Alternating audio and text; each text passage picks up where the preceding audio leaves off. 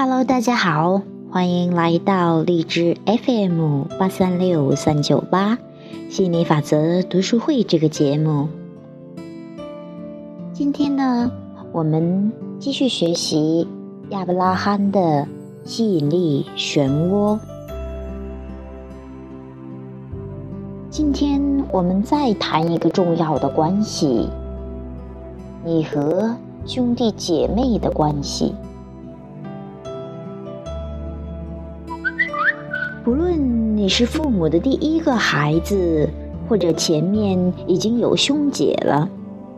如果家里的小孩不止一个，你和父母的关系一定会有所改变。关系中的人越多，振动频率失调的可能性就越高。大多数的情况都是这样，但不必然如此。一般家庭的关系如下：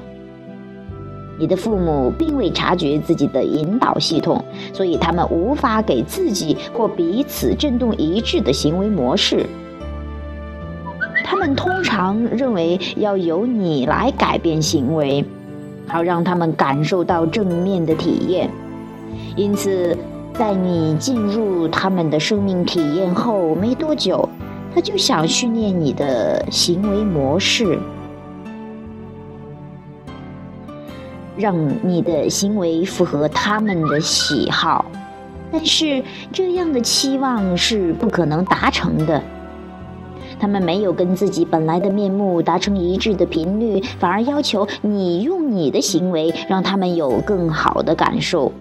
这就是所谓的有条件的爱。如果你改变行为或条件，我看到之后就觉得比较好。所以你要为我的感受负责。当第二个孩子到来以后，父母亲想要控制的行为愈来愈多了。更令人困惑的是，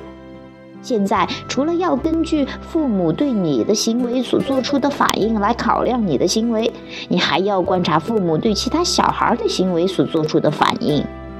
关系里每增加一个人，造成困惑和扭曲的可能性就会跟着增加。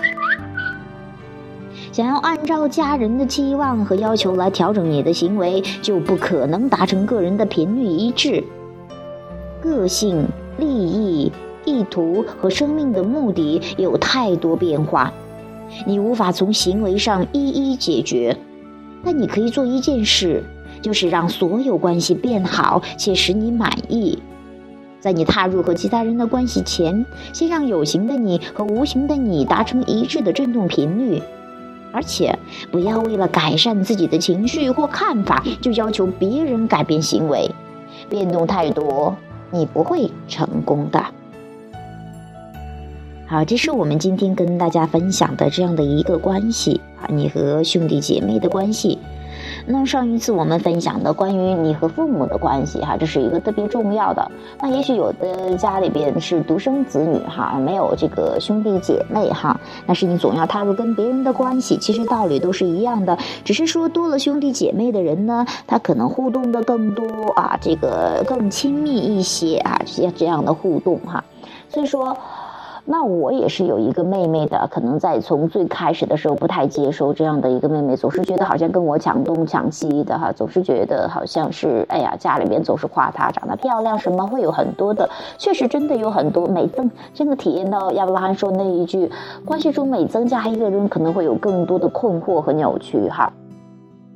这一切都是。你太关注别人了，太关注兄弟姐妹了，太关注你的父母的意见了，太关注别人对你们的看法了，所以说以至于失去了自我，以至于啊你没有跟本源一致，所以感受到这种本身基础不平衡了，所以说，呃就很容易动摇嘛。那这一点我也很庆幸，现在学习一个吸引力法则。当然，我觉得我跟我妹的关系还是挺好的，哈，我们还是很很好的，就是，呃，尤其是现在哈。呃，以前的话也也也都不错，就是小时候还是要打打闹闹。后来的话，我觉得上大学之后好像就变得很很好了一样。可能我也离家嘛，离开家，然后好像上高中的时候都差不多了吧。但是那样的关系还不是理得特别清，偶尔还有会带着对之前的好像挺厉声厉语的对对对妹妹呀，然后会有一些的愧疚之类的。但是我觉得那个也不是最佳的状态去弥补，也也不是最好的一个体验。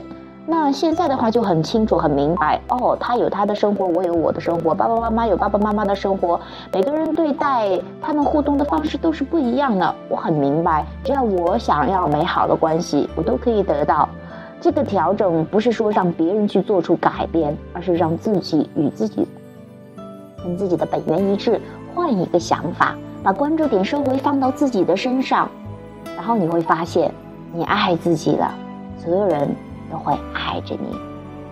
好，我也希望今天这样一个话题能够，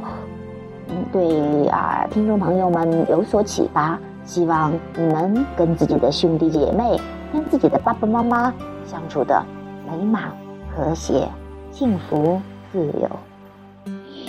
好啦，